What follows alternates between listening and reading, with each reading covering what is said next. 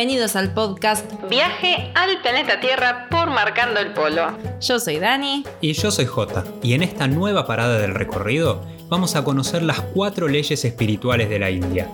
Lo difícil no es entenderlas, sino ponerlas en práctica.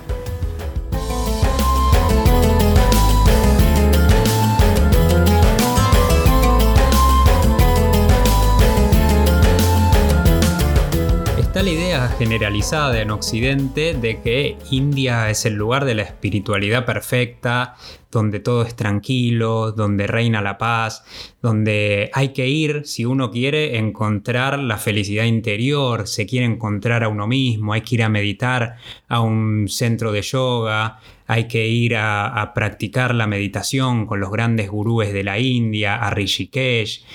Hay que ir descalzo. Hay que ir descalzo, hay que vestirse como se visten los sadhus también, con largas túnicas naranjas, pintarse un tercer ojo y seguramente ahí vamos a encontrar la espiritualidad que en Occidente tanto falta. Pero bastante lejos de ser así está India. Uno cuando viaja a India y si viajaste, estás del otro lado escuchando y tuviste la oportunidad de viajar o conoces a alguien que fue a India, seguramente te habrá contado o lo habrás vivido vos en tu propia experiencia, que es muy distinto a lo que tantas veces creemos de esta parte del mundo, como es allá. Pasa que claro, con tanta influencia que hay, con tantas prácticas espirituales que llegaron a Occidente provenientes desde India, nos creemos que eso es el total del país. Muchas veces, eh, esto que lo hablamos tantas veces, ¿no? De estas generalizaciones que hacemos para lo bueno y para lo malo. Exacto, pero yo creo que en cada generalización, en cada preconcepto que tenemos sobre una cultura, un país o lo que fuera, un nuevo trabajo, poner si lo pasamos a otro plano, existe cierta verdad. Lógico. Entonces, lógico. A ver, esto que generalizan de que India es espiritual, bueno, también lo es, pero es eso y mil cosas más. Sí. Eh, creo que basta apenas aterrizar en India para darte cuenta de que no es así, de que quizás para muchos sea todo lo contrario. Claro, por ejemplo, India es el Taj Mahal y es todo lo que está atrás cuando te das vuelta, cuando miras para el otro lado del Taj Mahal. Eso es, es la pobreza, es la vaca que te hace caca enfrente, la vaca que te pega un cornazo, o sea... Sí, India también es religión, obviamente, el hinduismo, pero la espiritualidad no necesariamente tiene por qué estar relacionada con esto, con la religión. Acá hay otro preconcepto, ¿no? Que mucha gente dice que sin seguir una religión, sin profesar una religión, no se puede seguir un camino espiritual. Y en realidad no es tan así. A ver, depende de cada uno. Mucha gente encuentra su camino espiritual a través de la religión. Por lo tanto, la religión pasa a ser un medio para llegar a este fin, que es el fin espiritual. Pero se puede ser espiritual o se puede seguir un camino espiritual, mejor dicho, sin practicar ninguna religión. Sí, sí, porque la espiritualidad en realidad es la búsqueda del crecimiento interior, de la paz mental, de la felicidad, eso que justamente también buscan las prácticas orientales como la meditación, como el yoga, pero para otras personas la búsqueda de la espiritualidad puede ir por otro lado. Por ejemplo, un musulmán, hablando de, de las religiones, puede encontrar su felicidad, su crecimiento interior rezando cinco veces por día, donando parte de su, de su sueldo para caridad, cumpliendo con el ayuno en el mes de Ramadán, estas que son partes de los cinco pilares fundamentales del Islam. Pero esto no va a funcionar para todas las personas. No quiere decir que si yo me pongo a hacer esto mañana, me levanto a, a las 5 de la mañana para rezar y hago el ayuno durante el mes de Ramadán, rápidamente voy a encontrar la felicidad interior. Solamente va a funcionar si yo estoy convencido de eso. Exacto, de ninguna manera va a ser algo automático. Este camino espiritual o lograr cierta paz espiritual es nada más ni nada menos que estar en paz con nosotros mismos, estar en paz con el presente, ¿no? Sin esta nostalgia por el pasado, por lo que ya pasó y sin la ansiedad que nos genera el futuro. Entonces, estar en el presente, este famoso mindfulness, estar aquí y ahora en lo que está sucediendo ahora. Y después las prácticas orientales como yoga, meditación, tuvieron tanto impacto en Occidente en realidad porque los occidentales nos dimos cuenta de que éramos muy pragmáticos, pero que nos faltaba la otra mitad, el bienestar interior, sí. Trabajar el espíritu, el alma, no solamente lo exterior. Y por eso es que buscando ese equilibrio es como que encontramos en esta espiritualidad oriental la paz. Exacto, bueno, y justamente con el, con el intercambio de ideas, esto tan necesario que es en, en un mundo globalizado, también también los orientales se dieron cuenta que les faltaba la otra mitad. Y esto para mí es el yin y el yang explicado de la mejor manera posible. Los opuestos que son complementarios, que se necesitan del uno del otro para encontrar el punto medio y encontrar el bienestar. Occidente y Oriente que, que se juntan y bueno, de, esta manera se, puede encontrar el, balance perfecto. Y esto viene de lo de, las, lo de las leyes que les estamos contando, de la filosofía del hinduismo, que el hinduismo, si bien acá quizás no, no es tan practicado, no es tan conocido, no tanto como el budismo, que sí caló mucho más hondo en, Occidente y, y en Latinoamérica, pero el budismo toma las bases del hinduismo para crear su propia filosofía, para crear sus propias leyes, como sabemos, el budismo, y como lo hablamos en otras ocasiones, no es una religión. Ellos mismos no lo definen como una religión, sino como un estilo de vida, como una manera de ver el mundo, como una manera de vivir. Y en base a, algunas eh, leyes, algunas reglas que tiene el hinduismo, es que, se, que nace el budismo. Pero hablando del hinduismo, es de ahí de donde vienen estas cuatro leyes espirituales de las que les vamos a estar hablando ahora.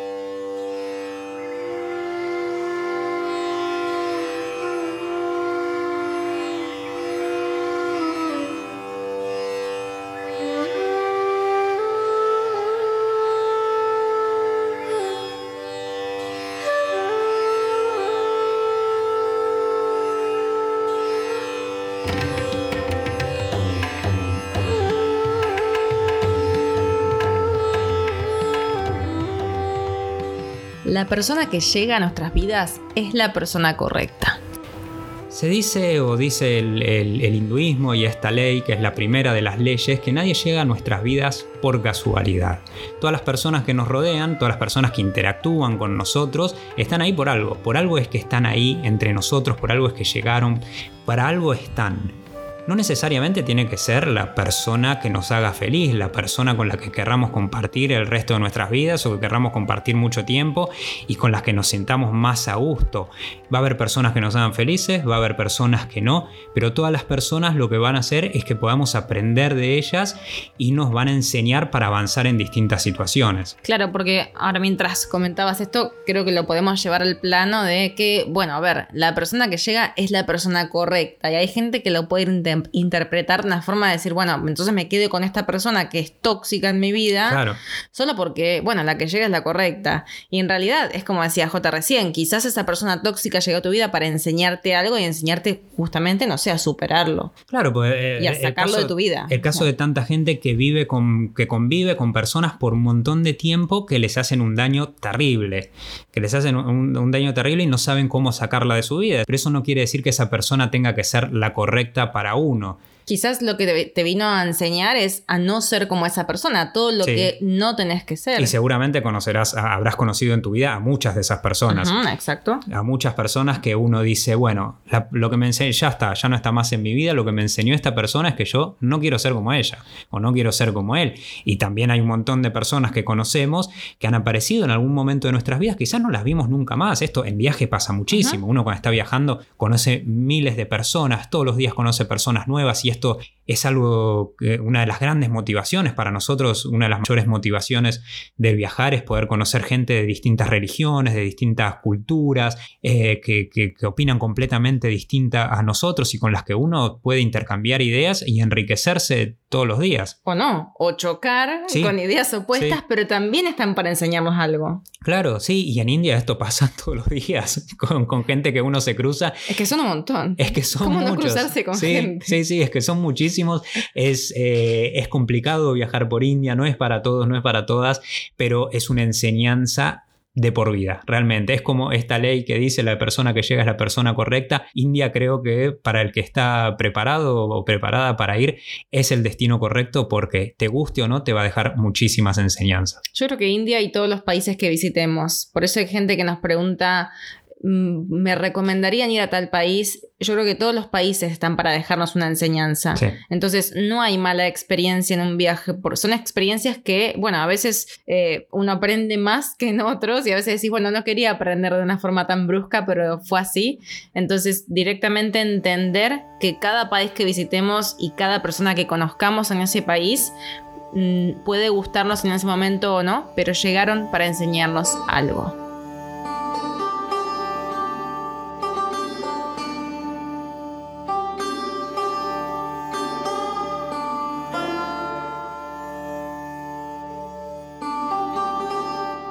Lo que sucede es la única cosa que podía haber sucedido.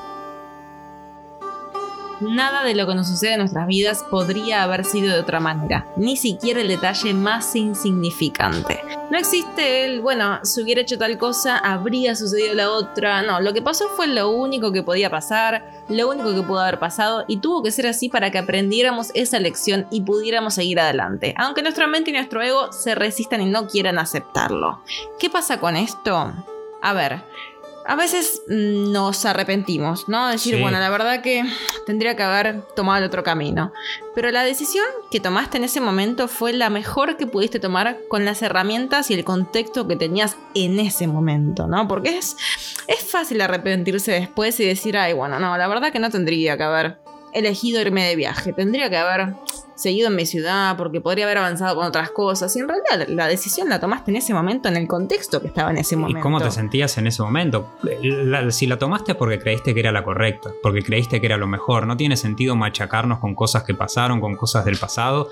Listo, lo que pasó ya está, no siempre va a ser lo mejor, pero una vez que pasó y no hay vuelta atrás, lo mejor que podés hacer es aceptarlo, aceptar que en ese momento creíste que era lo mejor y, seguir con la lección aprendida. Está bien, no, fue lo mejor, listo, sigo con la lección aprendida, no, va, no me voy a tropezar otra vez con la misma piedra, para eso están esas lecciones. Exacto, la próxima decidiré, entre comillas, mejor si me parece que esa decisión que tomé en ese momento fue incorrecta, ¿no? Pero, a ver, esta frase también tiene como un contrapunto. Un lado B, de decir, bueno, pero entonces me quedo sin hacer nada, ¿no? Porque lo que sucede es la única cosa que podía haber sucedido y que espero que pasen las cosas solas. Sí, o conformarte con todo y decir, bueno, si pasó así es por algo. Mira, yo el otro día salí a la calle manejando, había tomado con mis amigos, había tomado bastante, salí, manejé, me choqué, eh, rompí el auto, lastimé a alguien, pero bueno, si, eh, si pasó es por algo, es lo único que podría haber pasado. Es el destino. Claro, es el destino, es muy fácil culpar al destino. Esto, de, de esto no se trata. Por eso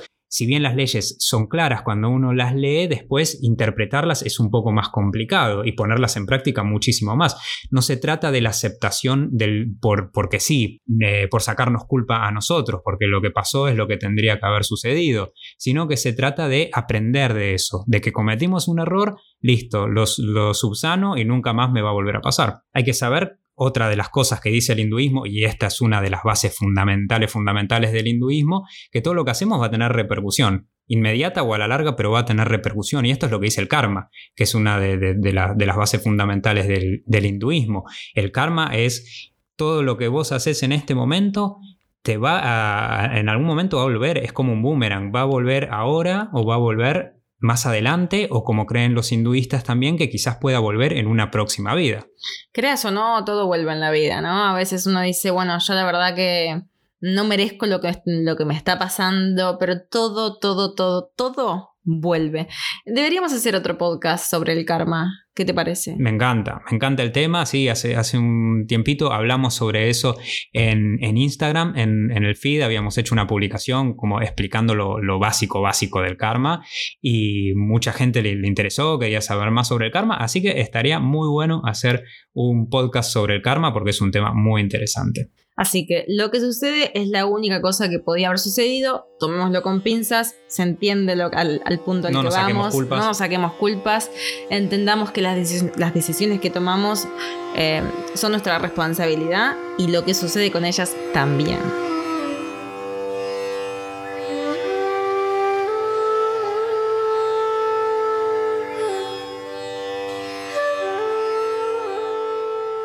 En cualquier momento que comience, es el momento correcto.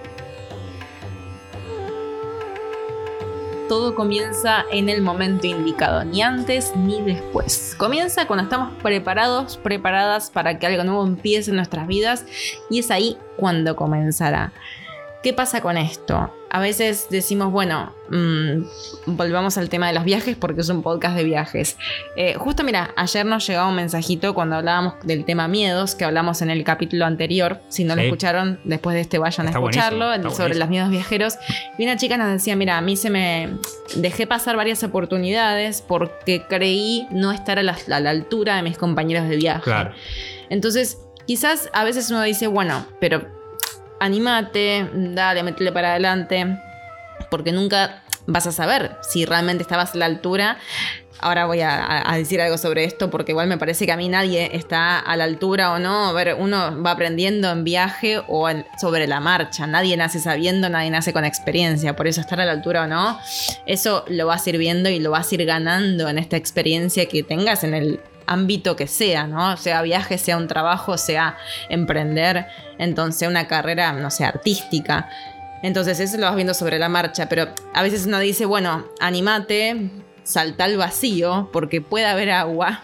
Y hay veces que por ahí ese no era el momento de esa persona, de esta chica. O sea, quizás no estaba preparada internamente para tomar ese esa viaje. Esa persona lo termina haciendo por presión externa y no porque realmente le sentía, no porque realmente lo quería, sino porque sintió tanta presión que, lo terminó haciendo. Puede decir, bueno, sí, si todos me lo dicen, eh, tiene, tiene que ser así, tendrán razón y bueno, y, vamos a hacerlo. Y después no se terminan sintiendo cómodas o cómodos porque no, no era lo que realmente querían hacer. No, y quizás ahora, después de procesarlo durante varios años, es decir, mira, bueno, eh, ya creo que me siento preparada para ir, quizás ahora es el momento correcto. Entonces no es que empecé tarde, porque acá hay otro punto que quiero hablar y esto creo que también da para otro podcast, que es que cada vez estoy viendo más gente, sobre todo en el rubro de la programación.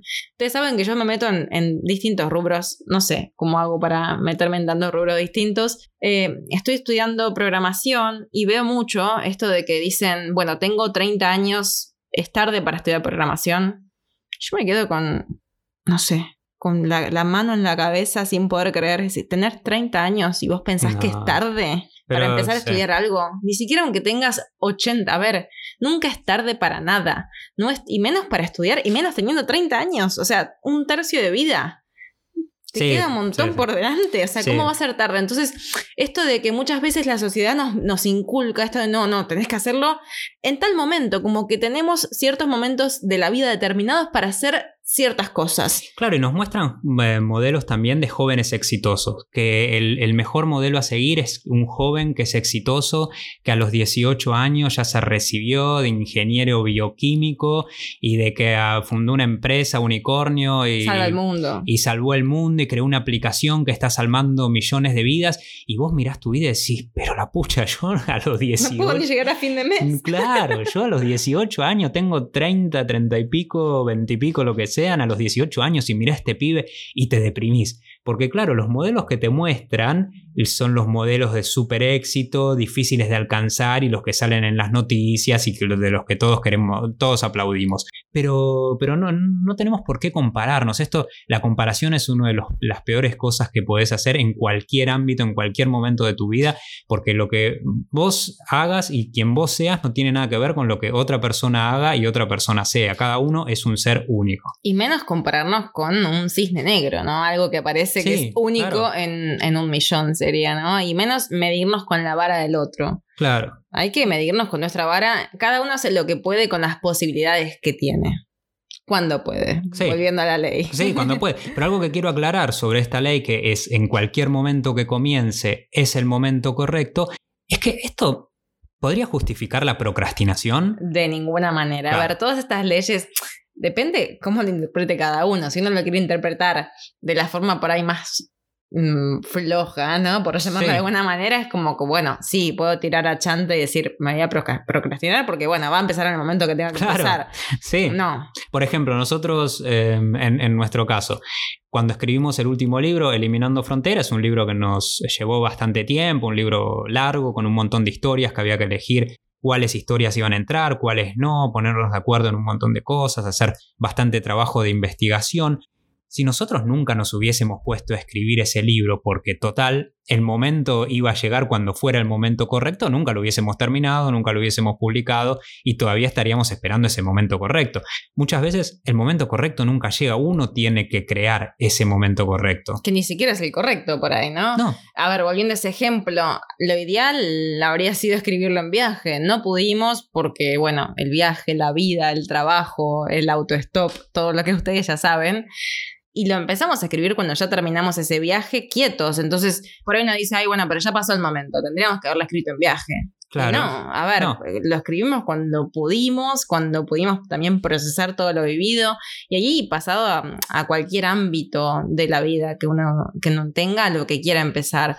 Entonces, no pensar de, bueno, mm, quiero estudiar programación, volviendo al ejemplo que dije antes, y no lo hago porque tengo 30 o porque tengo 40, porque tengo 50, no. O yo hoy tengo el tiempo, tengo los recursos, tengo los medios, tengo la computadora para, empezar a estudiar programación y quizás, obvio, a los 18 y me va a ser más fácil. Sí, seguramente me, me, habría, me habría sido más fácil, pero bueno, acá estoy y acá le voy a poner todas las ganas. Todas y, las ganas. Y, con el viaje lo mismo, ¿cuántas personas escuchamos que nos preguntan a nosotros si no son ya demasiado grandes para empezar a viajar o que nos dicen, bueno, pero ustedes porque empezaron de chicos, cuando no tenía, sin tener hijos, no tenían tantas responsabilidades. claro, no, como que ahora tenemos no tenemos hijos, sí tenemos responsabilidades, obviamente, pero también eh, se trata de cuáles son las prioridades de cada uno, qué es lo que le hace feliz. Obviamente viajar no es la, la respuesta para todos, pero lo que sí nosotros estamos fervientemente convencidos por haber encontrado un montón de casos en ruta es de que no hay una edad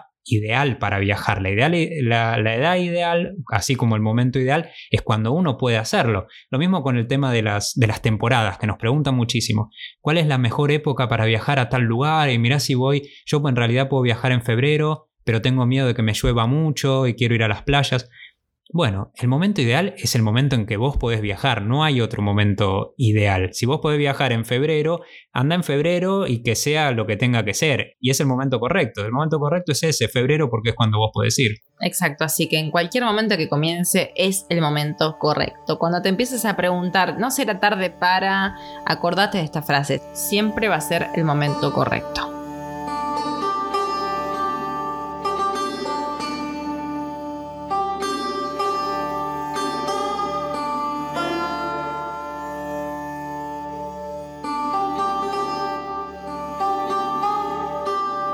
Cuando algo termina, termina. Punto.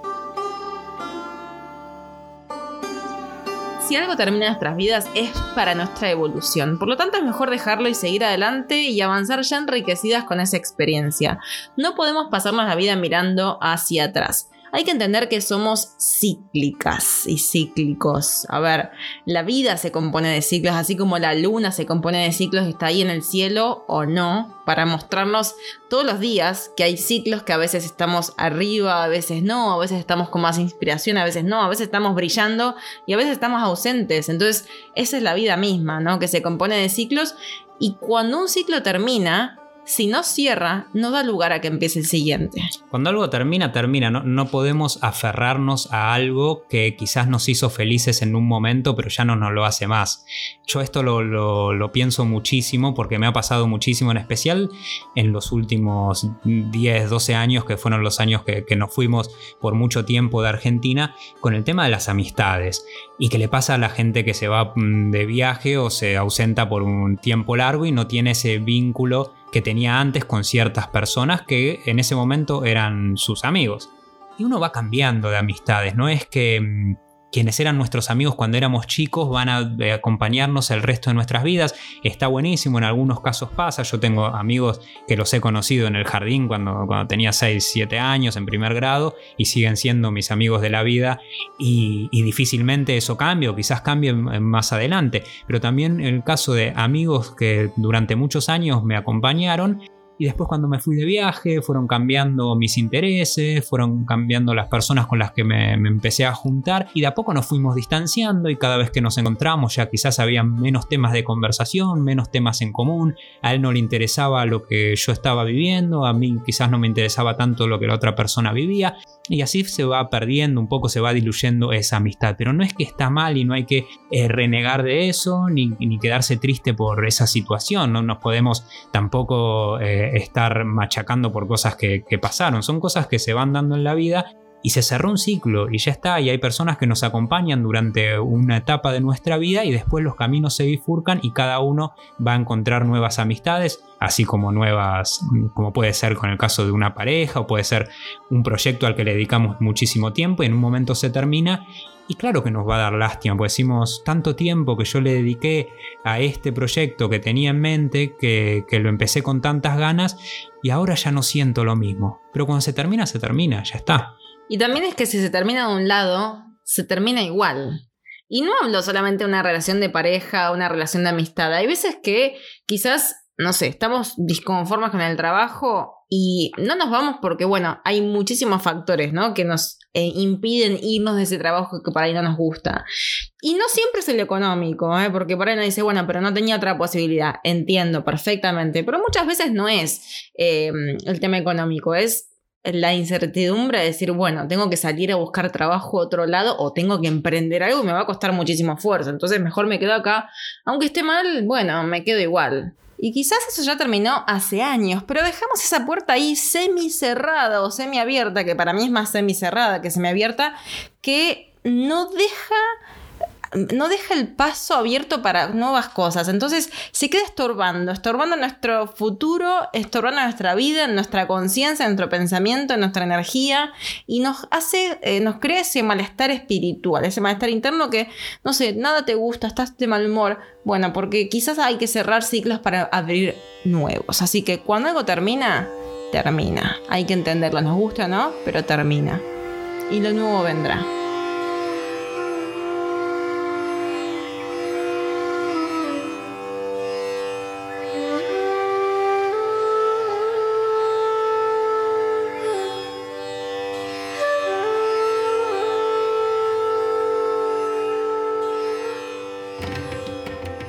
Hablando de que cuando termina, termina, este podcast está llegando a su fin, pero no sin antes hacer un repaso de las cuatro leyes espirituales de la India para poder eh, repensarlas, que cada uno piense qué es lo que va a tomar de ellas y qué es lo que no va a tomar, porque obviamente, como decíamos antes, no, todo va, no todas las leyes van a aplicar a cada una de las personas, pero quizás sí podemos intentar pensar qué es lo que nos sirve para cada uno de nosotros. No, y también yo creo que son, son leyes o frases que deberíamos tener siempre presente, ¿no? Entonces, pegarlas en algún post-it o tenerlas cerquita, ¿no? No digo pegarlas en la heladera, pero sí tenerlas a mano. Así que hagamos el repasito espiritual. Eh, la persona que llega es la persona correcta. Sí, la persona que llega es la persona correcta. Esto no quiere decir que nos tenemos que quedar con esa persona por más que nos haga mal, sino que todas las personas nos van a dejar una enseñanza. Lo que sucede es la única cosa que podía haber sucedido. No significa que nos excusemos, no nos significa que nos saquemos responsabilidades de cada uno de nuestros actos, sino de que lo que sucedió es por algo y también es para que podamos aprender y no volvamos a tropezarnos con la misma piedra. En cualquier momento que comience es el momento correcto. Las cosas comienzan cuando estamos preparados. Esto no justifica la procrastinación, no es que vamos a estar pateando las cosas para adelante, total, en algún momento va a llegar, sino que también tenemos que hacernos cargo de nuestros actos y va a depender del grado de responsabilidad, de la, de la disciplina que nosotros tengamos, pero hay que saber que cuando comienza ese va a ser el momento correcto. Y así como en cualquier momento que comience es el momento correcto, cuando algo termina, termina. Y termina, y así terminamos el podcast de hoy también, este recorrido por las cuatro leyes espirituales de la India. Esperamos que las hayas disfrutado, que puedas sacar lo mejor de ellas para tu vida, si querés aplicarlas, si no querés, o al menos si no vas a aplicarlas, pudiste haberlas conocido. Gracias por estar del otro lado, gracias por acompañarnos. Los esperamos, las esperamos en Instagram, estamos como arroba marcando el polo, seguimos hablando ahí, la seguimos con los viajes, seguimos con las leyes espirituales y seguimos en el próximo episodio de este viaje al planeta Tierra.